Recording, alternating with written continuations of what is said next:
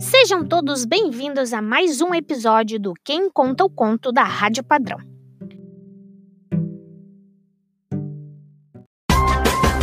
Padrão da arte. Eu e o meu medo. Texto e ilustrações Francesca Zana. Eu sempre tive um segredo. Um amigo pequenino chamado Medo. O medo sempre tomou conta de mim e me protegeu. Juntos exploramos coisas novas e apoiamos um ao outro. Mas desde que viemos para este país, o medo deixou de ser assim tão pequenino. E todos os dias cresce mais um bocadinho. Eu tenho vontade de sair e explorar o meu novo bairro. Mas o medo recusa-se a arredar pé. E quando chega a hora de ir para a escola, O medo não quer que eu vá. O medo odeia a minha escola nova. Quando a professora diz mal o meu nome, o medo fica muito zangado. Apesar de eu saber que foi sem querer.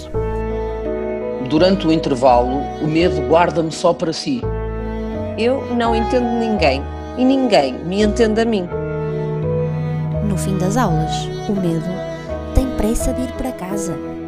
E ao jantar, come que se farta. À noite, no meu quarto novo, o medo sonha tão alto. Que não me deixa dormir. A cada dia que passa, sinto-me mais sozinha. O medo diz que é porque ninguém gosta de mim. Tudo bem, eu também não gosto de estar aqui. Mas que estranho. O menino da minha turma quer mostrar-me uma coisa.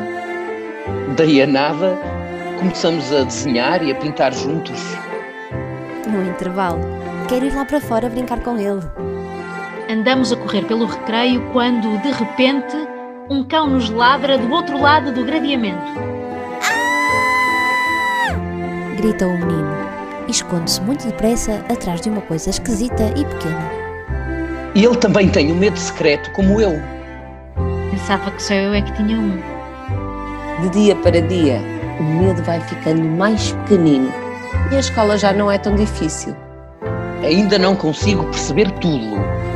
Mas comecei a reparar que os outros também têm os seus medos. E de vez em quando, brincamos todos juntos.